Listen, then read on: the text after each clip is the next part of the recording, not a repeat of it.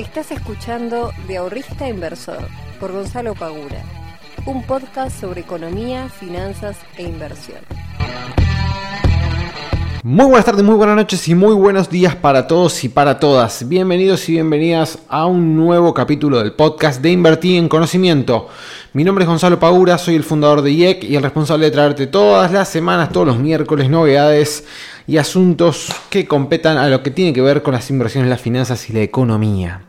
Y en el mundo de las finanzas y la economía también existen las finanzas personales y de eso voy a estar hablando hoy que el otro día una, este, una chica me consultó sobre los planes de ahorro de la compra de autos cero kilómetros, así que le voy a contar un poquito sobre este tema en el día de hoy. Pero primero, recordarles a aquellos y aquellas que quieran probar la academia de manera gratuita por tres días, pueden hacerlo. Les voy a estar dejando el link abajo en la descripción de este capítulo para que puedan entrar y puedan conocer las entrañas de invertir en conocimiento, las capacitaciones que tenemos nosotros y que están ayudando a un montón de personas a poder eh, comenzar a dar sus primeros pasos y invertir efectivamente eh, mes a mes. Dicho todo esto, em, antes que nada quiero felicitar también a aquellos que estén invirtiendo en las acciones del Merval que han tenido un rendimiento espectacular en este último mes y medio, em, llegando a superar el 40%. Nada mal, y que si lo medimos en términos de dólares, fue más de un 30% en dólares de vuelta, un mes y medio, o sea, 30% en dólares en un mes y medio, realmente es un muy buen rendimiento. Obviamente que a raíz de esto después me llegaron muchas consultas, che, va a seguir subiendo, qué va a pasar, etcétera. Bueno, lo que les comentaba era lo siguiente, tengamos en cuenta que si nosotros medimos o miramos las acciones en términos de dólares argentinas, vamos a ver que están muy por debajo de sus máximos históricos. Agarren cualquiera, la que ustedes quieran, qué sé yo, un banco, IPF, no sé, la que quieran. Fíjense cuánto cotizaba allá en febrero, enero del 2018 y fíjense cuánto cotiza ahora. O sea que, digamos, si miramos para largo plazo, si este, van en búsqueda de aquellos precios de hace tres años, les queda un trecho muy largo, muy, muy largo. Ahora, en el corto plazo, bueno, puede pasar cualquier cosa, la realidad es esa. Después de una suba, generalmente cuando se da una suba tan vertical, después viene un recorte también bastante vertical. Eh, y si la tendencia continúa alcista, después sigue. Yo particularmente no eh, tomo posiciones, es decir, no compro un activo si se encuentra en sus máximos históricos, que en este caso son máximos históricos medidos en pesos. Bien, no en dólares. Por eso decía, eh, hago esta, esta diferencia. Si miramos las acciones en dólares, todavía le queda mucho camino por recorrer. Ahora, si las miramos en pesos, están en su máximo histórico. Yo particularmente no tomo posiciones, es decir, no sé, si la estoy mirando desde afuera, bueno, ya está. Ahora voy a esperar a que recorte y cuando recorte entraré si es que quiero entrar. Bien, esa es mi forma de operar. Ustedes pueden hacer lo que les plazca. Pero yo tomo esa decisión como decir, bueno, listo, no entré, mala suerte, esperaré a ver hasta dónde llega, estimaré hasta dónde puede llegar a recortar y ahí entraré. Eh, pero bueno, es la forma de, operar de cada uno. Otra cosa que quería eh, mencionar en el día de hoy, aparte de, del mercado, bueno, ya vieron que este Bitcoin el otro día eh, cayó y hizo caer el resto de las criptomonedas a raíz de un, un tweet de Elon Musk que cada día se nota más que el tipo eh, le chupa un huevo lo que, lo que le pueda, cómo puedan llegar a repercutir sus tweets en lo que es el mercado de criptomonedas y por ende lo que es este, las inversiones del pequeño eh, y mediano inversor. ¿no? En definitiva, cuando vos tenés un poder en tu palabra, cuando vos tenés un poder muy grande y una eh, injerencia muy importante en lo que vos decís, hacés, escribís, tenés que tener mucho cuidado con lo que haces. Es una responsabilidad muy grande. Digamos, yo no podría salir a grabar un podcast y andar diciendo boludeces todos los días. Y no tener eh, cierta cuidado, profesionalismo al momento de decir las cosas. Yo salgo a decir, no, porque las acciones son de renta fija. Y no, no es así y bueno, ya está. O sea, sos un, sos un cretino. Bueno, si vos tenés el poder, y vos sabés que lo tenés, porque el tipo lo sabe, que cada tweet que vos vas a escribir con el asunto criptomoneda, que tenés 53 millones de seguidores, que te está leyendo gente de todo el mundo, y ahora no se te ocurre mejor idea que cuando el mercado cripto está comenzando nuevamente, tímidamente a repuntar, escribir un tweet mostrando que como que se rompió la relación entre vos y Bitcoin y sos un boludo, sinceramente. Sos un boludo y no solamente sos un boludo, sino que sos un irresponsable y un narcisista, porque lo que estás haciendo es demostrar que todavía tenés injerencia en el mundo cripto y yo no, la verdad que no puedo entender que la gente todavía le siga dando bola a este tipo de cosas y que se caiga. O sea, ahí nos damos cuenta también que esto es importante para aquellos de los que quieren invertir en criptomonedas.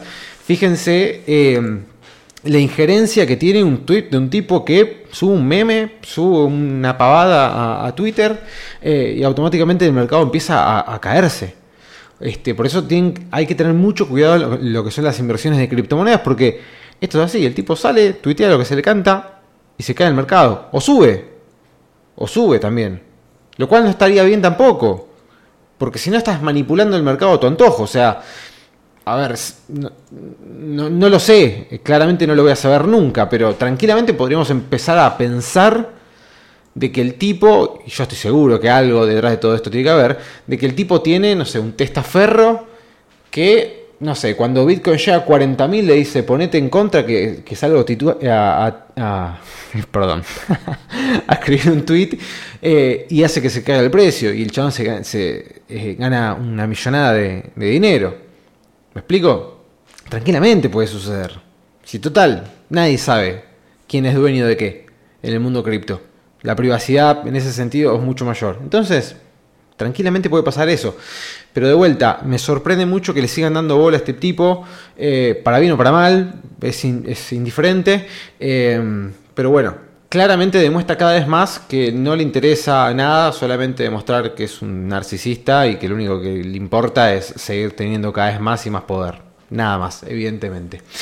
Otra cosa que quería mencionar, y ya les prometo que paso al tema del día de hoy, de los planes de ahorro de los autos, es este, la polémica esta que hubo con el tema de los aumentos eh, de incrementos eh, para los, los empleados del Congreso. Que, se, eh, que va a haber un 40% de, incremento salarial y que salió una diputada, que ahora no me acuerdo el nombre, después lo voy a buscar, salió una diputada a decir que eh, los sueldos de, eh, de, bueno, nada, de los legisladores de acá de la Argentina era de los más bajos de la región y que casi quedaba vergüenza. Claro, si vos medís lo que gana un diputado, un senador, en, eh, en dólares, y sí, la realidad es que debe ser entre los más bajos. Un senador, un diputado aproximadamente gana unos 175, 200 lucas por mes, en mano. ¿Bien? 200 lucas, 175 lucas. Que si lo pasamos a dólares, estamos hablando de 1100, 1200, 1300 dólares.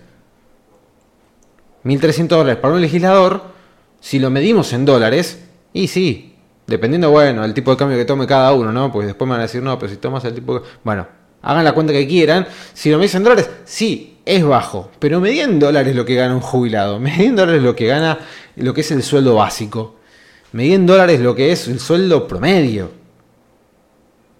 Entonces, yo entiendo que no hayan tenido un aumento desde noviembre del 2019 por el tema de la pandemia. Pero decir que eh, da vergüenza los salarios que se le pagan a los legisladores. No, hermano, da vergüenza lo que le están pagando a, este, a un jubilado. Vergüenza eh, da lo que es el sueldo mínimo. Eso da vergüenza. Lo que está ganando la gente, que tengas un país con 40% de pobreza, que uno de cada cuatro pibes coma todos los días. Eso da vergüenza. ¿No podés vivir con 200 lucas por mes? ¿No te alcanza? ¿No te alcanzan 200 lucas para vivir por mes? Entonces yo entiendo que si lo comparás con el resto de... Bueno, andate a vivir a otro país y sé legislador en otro país. Y chao, si no te gusta lo que cobras. Listo. Yo, a mí me encantaría, pero me encantaría ver cuánta gente está dispuesta, real, realmente, cuánta gente si vos agarrás y agarrás este, una, no sé, haces una encuesta a todos los habitantes de Argentina, ¿cuántos de ellos pagarían de su bolsillo? Eh? Porque en definitiva los salarios de todo lo que es este, diputados, senadores, etcétera, sale de los impuestos de la gente, del bolsillo de la gente. ¿Cuántas personas estarían dispuestas a pagar realmente los salarios de los diputados y los senadores? Porque en definitiva, si nosotros estamos pagando los salarios, es porque en definitiva es gente que aporta algo a, la sociedad, ¿no? Porque encima esta persona, no me acuerdo el nombre, no me puedo acordar el nombre. Era una diputada, bueno, después lo voy a buscar. Eh, me acuerdo que decía que era este, ridículo que un CEO de una empresa privada gane más que un diputado o un legislador. Que, el CEO solamente, este, ¿cómo se llama? Eh, satisfacía el, afán de lucro del privado. Y sí, ¿qué, querés que haga el tipo? ¿Qué querés que sea? ¿Un filántropo? ¿Un benefactor de la gente? Trabaja en el sector privado. Eh, o sea, las empresas se hacen para ganar plata. ¿Para qué se hacen las empresas? ¿Quién le da trabajo a la gente? ¿Las empresas o el Estado? El Estado no existe sin las empresas. O sea, hay algo que está mal desde, ese concepto, entendámoslo de una vez por todas. No puede existir un Estado eh, que le dé plata a la gente o que le dé trabajo a la gente si no hay empresas que del otro lado aportan mediante sus impuestos. No, no existe una cosa sin la otra. Entonces, terminémosla. Eh, si un CEO gana más que un diputado, no sé, el tipo gana 2 millones de pesos por mes, porque a la empresa le va muy bien con ese tipo contratándolo, bien ganado tiene. ¿Cuál es el problema? ¿Cuál es el tema? Si el tipo está haciendo ganarle plata a la empresa, la empresa está generando trabajo, la empresa está generando trabajo directo e indirecto. O sea, una empresa no solamente le da trabajo a la gente que trabaja para esa empresa, sino que le da trabajo a todas las empresas que, con las que colabore, con las que, con las que trabaja en conjunto. Proveedores, no sé, lo que sea, logística, lo que fuere. Entonces yo la verdad que no entiendo muy bien cuando salen a decir estas cosas. Yo realmente eh, no, no, quiero poner a todos los políticos en la misma bolsa porque estoy seguro que debe haber este, políticos de, de, raza que realmente quieren hacer las cosas bien y que quieren mejorar eh, que quiere mejorar la calidad de vida este, y el bienestar del país. Pero yo la verdad cuando leo estas cosas no, lo puedo entender. No sé si piensan antes de hablar o qué es lo que hacen. Eh, estás cobrando 200 lucas. Con un 40% de aumento estás, vas a ganar casi 300 lucas. Entonces, qué sé yo, ¿viste? Eh, que digas que da vergüenza y no, de vergüenza lo que le pagan un médico, un policía, este, a, un jubilado, un maestro. ¿Cuánto cobra un maestro? Pero bueno, nada, es son los dirigentes que tenemos, lamentablemente. Bueno, gente, eh, ahora sí, vamos a pasar al tema del día de hoy. Planes de ahorro. Planes de ahorro de autos cero kilómetros. Quiero hablar de este tema no solamente porque me consultó una chica en Instagram, sino porque tengo dos experiencias vividas con los planes de ahorro, una buena y otra no tan buena.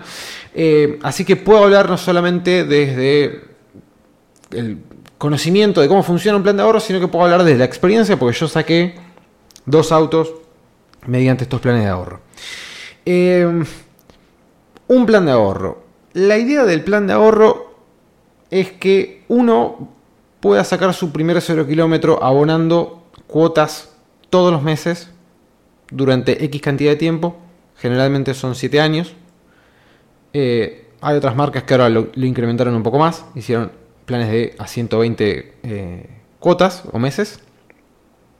Y la idea es que funcione como una especie de ahorro, ¿no? Justamente por eso le ponen el nombre. Vos vas dejando una parte de tu salario todos los meses y vas abonando cuotas del auto. En determinada cuota vos podés o salir sorteado o licitar, que licitar sería ofrecer una suma de dinero para ver si ganás entre las personas que licitan el coche, si ganás te dan la unidad, etcétera. Entonces, básicamente el funcionamiento es ese. Vos te inscribís, te dan un contrato, donde hay un montón de cláusulas. Vos te dan un contrato, te anotas, firmas y chao. Ya estás dentro del plan. Bien. La primera cuota vas a pagar la cuota número uno, inscripción y un par de cosas más que no sabes muy bien qué pagas, pero te las cobran. Eh, por lo cual siempre la primera cuota es un poco más, que la pagas en el momento que firmas el plan. Y luego empiezas a pagar todos los meses, cuota 2, cuota 3, cuota 4, etc. ¿Cuál es el tema de esto? Este plan de ahorro, que muchas personas me dicen, che, pero está bueno porque de última yo voy pagando las cuotas, porque a mí la, típica que, que escucho generalmente es, a mí me cuesta mucho ahorrar. Entonces, si yo me meto en un plan, me veo obligado a pagar todos los meses la cuota del plan. Que si el día de mañana yo no quisiera el auto, cuando el, ¿cómo se llama? Cuando este, el plan finaliza, vos podés retirar el dinero ajustado a la plata que vale en, aquel momento. ¿Ok? Imagínense que el plan es un, es un cúmulo de gente que todos los meses está pagando las cuotas. ¿Bien? Se forma un grupo, ¿sí? A te meten dentro de un grupo de, creo que son 180 personas, si no me equivoco. Este, y van pagando todos los meses la cuota. Y así, ¿cuál es la gracia de esto? ¿Y por qué lo, propone la, la fábrica? Que todas esas personas que están pagando la cuota y van financiando el costo del coche. ¿Me explico? ¿Cuál es el, tema de esto? que aquellos que me dicen eso de que van a empezar a pagar la cuota del plan para poder ahorrar, se van a ver obligados a pagar la cuota mes a mes, sea cual sea el importe. Entonces, ¿cuál es el problema? Que vos, por ejemplo, arrancás con una cuota de 8 mil pesos, por decir número X. Si el coche sube de precio, la cuota también sube de precio. Entonces al mes que viene capaz que pagas 9. Si al otro mes sube de precio, volvés a subir, vuelve a subir el precio de la cuota. Pagas 10, pagas 11, pagas 12. Y así sucesivamente. Entonces llega un momento de que si tu sueldo no ajusta lo suficiente con la misma constancia y en la misma cuantía que el valor del coche, va a haber un momento que la cuota quizás te quede descalzada y te sea muy grande para lo que vos estás cobrando. Quizás antes representaba el 10% de tu sueldo y en algún momento representa el 30%. Entonces vos ya no podés dejar el 30% de tu sueldo para pagar la cuota del coche. Entonces, ¿cuál fue mi, primera experiencia? Que la primera fue buena. Eh, saco un auto, no voy a decir las marcas porque no tiene sentido, saco un auto en un momento ya hace varios años. Eh, que en ese momento no había tanta inflación como ahora, por ejemplo. Entonces la cuota del auto la verdad es que fue incrementándose, sí, pero fue de una manera bastante paulatina. Yo en ese momento, aparte, en la empresa que trabajaba, me ajustaban el sueldo generalmente por la misma eh, cuantía que la inflación o un poquito más. Eh, Así que realmente no me costó ir pagando la cuota, fue incrementándose a poco, no tuve mayores inconvenientes. Al momento de licitar me entregaron el coche en tiempo y forma, había los colores que yo pedí, no tuve demasiados inconvenientes, sinceramente. Pero, de vuelta, fue un contexto de menor inflación, este, el sueldo en ese momento me ajustaba eh, bastante bien, así que no tuve demasiados problemas. O sea que en un contexto de una inflación baja o moderada, perdón, de una inflación baja o moderada, podría llegar a, a pensar que puede ser una opción viable. Pero yo en ese momento había entrado ya con un capital bastante importante de un auto que yo tenía antes. O sea, yo vendí un auto que tenía y con esa plata entré al plan. No es que entré desde cero. Entonces, a mí, el remanente de cuotas que me quedaron, no me acuerdo cuántas eran, pero el remanente de cuotas no eran muchas. Como si le dijera, no sé, de 84, de 84 cuotas me quedaban, de cuando puse la plata del auto que yo había vendido, me quedaban, no sé, 35, eh, por decir cualquier cosa. No me quedaban muchas cuotas. O sea que yo el auto, después, entre las cuotas que fui pagando mes a mes y lo que adelanté con aguinaldos y bla, bla, bla, creo que en menos de dos años o en dos años lo terminé de pagar. ¿Sí? Ahora, la segunda experiencia, que ya es más compleja, es con mayor inflación, con mayor inflación, eh, y con ciertos problemas aduaneros y otras cuestiones. Entonces, hice la misma mecánica. como me fue bien con la primera experiencia, dije, bueno, vamos con la misma. Entré, este, pero acá fue distinto. Ahora les voy a decir por qué. Porque la primera vez yo vendí el auto de forma particular y di este, la plata directamente. Yo en la segunda oportunidad di el auto, no la plata. ¿Qué pasó? Cuando me fueron a tasar el auto en la concesionaria, me lo tasan mal, pero me lo tasan mal a mi favor. O sea, me lo tasan más plata de lo que realmente me lo tendrían que haber tomado. ¿Bien? Entonces, cuando yo quiero ir a entregar el auto, me anoto en el plan, todo, etc. Cuando yo me quiero ir a entregar el auto, no sé, supongamos que esto fue en, no sé, en diciembre. Bueno, en febrero yo tenía que entregar el auto. ¿Listo? Toma, te lo, te lo vengo a entregar. Y a mí me habían dicho, bueno, te lo tomamos a, no sé, X monto. ¿No? Y ahora me dicen, che, mirá, te lo tengo que tomar, no sé, 300 mil pesos menos. Puedo decir cualquier cosa. Digo, no, pará, si vos me dijiste tanto, ¿cómo vas a tomar 300 lucas menos? Y no, pasa que no sé qué, que esto que no, que el reventa, que no sé qué, que no sé cuánto. Me, me empiezan a pedalear con la entrega del coche. Eso me demora dos meses más. Esa demora de dos meses son dos meses que incrementó el valor del coche, por lo cual con el dinero que me habían dicho que me iban a pagar por el auto, ahora yo pues estoy este, pagando menos cantidad de cuotas. Puedo saldar menos cantidad de cuotas. Problema número uno. Ah, entonces, consejo número uno, no vayan con el auto. Véndanlo y chao. Y vayan con la plata directamente. Segundo tema. Como es un contexto de más inflación, empieza a aumentar mucho el auto. Que si bien la cuota no a ver, no se me dificulta pagarla, pero realmente el incremento ya es bastante, eh, el incremento ya es bastante grande como para que me esté doliendo la cabeza y que decía, qué boludo, ¿para qué me meto en esto? O sea que en un contexto de inflación como la tenemos ahora, el 50%, no es recomendable porque el auto puede subir mucho de precio.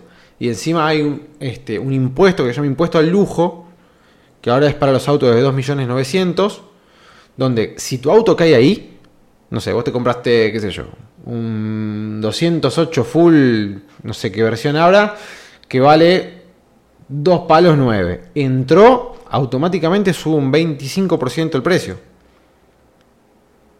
O sea que ahí la cuota se te va a disparar un montón.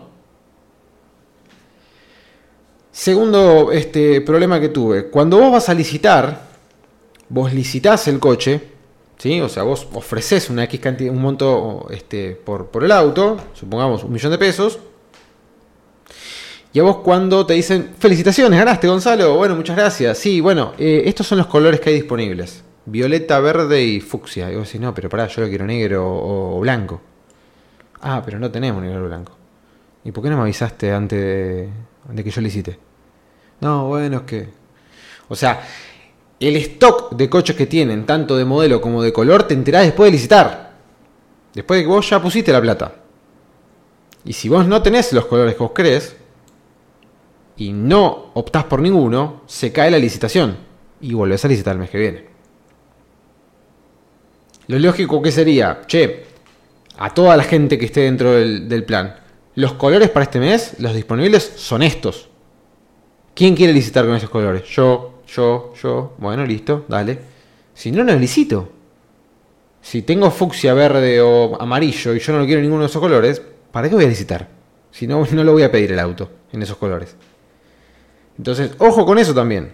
Porque ustedes licitan y después se enteran qué stock de autos tiene. Porque encima con los temas de aduana, que no entran los autos, porque los autos vienen de Brasil. otra recomendación, si van a comprar un auto, fíjense si puede ser de fabricación argentina. Para que tengan este, para que tenga stock. Pues si tienen que venir de otro país, es un tema. Ustedes compran el auto, licitan, ganan, siéntense y esperen. Y otra cosa, hay una cláusula ahí que te dice que, no la lees obviamente, pero te dice que si cambias del modelo, o sea, ustedes supongan que se anotaron por el, no sé, Peugeot 208 modelo A y ustedes cuando van a licitar dicen, bueno, yo quiero sacar el modelo B, la concesionaria tiene, la fábrica mejor dicho, tiene 60 días más, aparte del plazo mínimo, para poder entregarte el coche por el cambio de modelo. Así que ojo con eso también. Porque si ustedes tienen que eh, sentar a esperar 60 días más y ustedes necesitan el auto porque, no sé, lo van a utilizar para trabajar, porque lo van a utilizar para lo que fuere, sepan que la demora es importante. O sea, de, de mínima tenés 40 días desde que ganaste hasta que te lo den el auto. De mínima. Hoy en día son 40 días como mínimo. Te dicen entre 40 y 60 días. Bueno. Los planes de ahorro para mi perspectiva y comparando estas dos situaciones, que una fue buena y la otra fue mala, me parece que sirven dentro de un contexto en donde puede haber poca inflación, en un contexto donde haya disponibilidad de autos, que no tengamos problemas aduaneros, en un contexto en el cual eh, ya tengamos un capital importante como para poder sacar el auto, y no lo veo para nada como una buena opción de ahorro, de ahorro particular. Porque la idea de ahorrar para uno mismo es que vos puedas ponerte la pauta y si un día, no sé, yo quiero ahorrar el 15% de, de mis ingresos, bueno, fantástico. Pero si un mes, por esa casualidad de la vida, se juntaron todos los planetas y se te rompieron 5 electrodomésticos, no vas a poder ahorrar ese mes. O probablemente no. Entonces, ese mes vos podés decidir, decir, bueno, che, este mes no ahorro porque se me rompieron cinco electrodomésticos. Bueno, listo, fantástico. Ahora, el plan de ahorro no, te dice, che, no, no, no, ey, ey, vení, paga la cuota. Y la cuota va aumentando. Y si aumenta mucho, a vos te va a repercutir mucho en tus ingresos. Esto le pasó también a mi novia. O sea, mi novia hace un año y pico o algo por el estilo, venía pagando el plan, venía pagando el plan, y cada vez se le hacía más grande, más grande, más grande, más grande, más grande, este, hasta que llegó un momento que ya la cuota está realmente muy, muy, este, muy elevada, eh, y vino el viejo y le dijo, bueno, ¿cuánto te falta? No sé, ponele 200 lucas, bueno, yo te las... Yo te las doy para terminar de pagar el plan y, cuando puedas después me, las devuelves. Y listo, y zafó. Si no, todavía seguiría pagando el auto y una cuota altísima. Entonces, ojo con los planes de ahorro. Sepan bien dónde se están metiendo, sepan que las cuotas no son fijas, se va moviendo, porque te lo venden como que es un plan sin, eh, sin interés. Sí, bueno, sin interés, fantástico, no me cobras un interés, pero va aumentando la cuota del coche. Y adentro del, detalle de la cuota te cobran cargos administrativos, que no sé qué, que no sé cuánto, que son altos, no son bajos, te cobran el IVA y no sé cuántas cosas más. Así que ojo con eso. En un contexto de alta inflación no es recomendable si van a la concesionaria, vayan con la plata, traten de no ir nunca con el auto. Si van a este, sacar este, el auto con dinero ya en la mano, fíjense si pueden entrar en una financiación directa eh, a una tasa fija, que están ofreciendo tasas fijas bajas en el día de hoy, así que fíjense si pueden entrar en esa opción. Y una cosa más, les pueden llegar a pedir un codeudor, porque ustedes tienen que tener un ingreso para sacar el auto de tres veces, mayor a tres veces el valor de la cuota. Así que si la cuota es de 20 lucas, tenés que ganar más de 60 para poder sacar el coche. Y si ganás 70, te van a pedir un codeudor. Y si no lo tenés, no podés sacar el coche. Pero eso también te lo van a pedir al momento de ya haber licitado y firmado todo. Así que Tengan cuidado, asesórense bien y fíjense bien antes de firmar y meterse en uno de estos planes de ahorro. Chicos y chicas, les mando un fuerte abrazo y muchas gracias como siempre por estar un miércoles más conmigo. Los veo la semana que viene. Chao.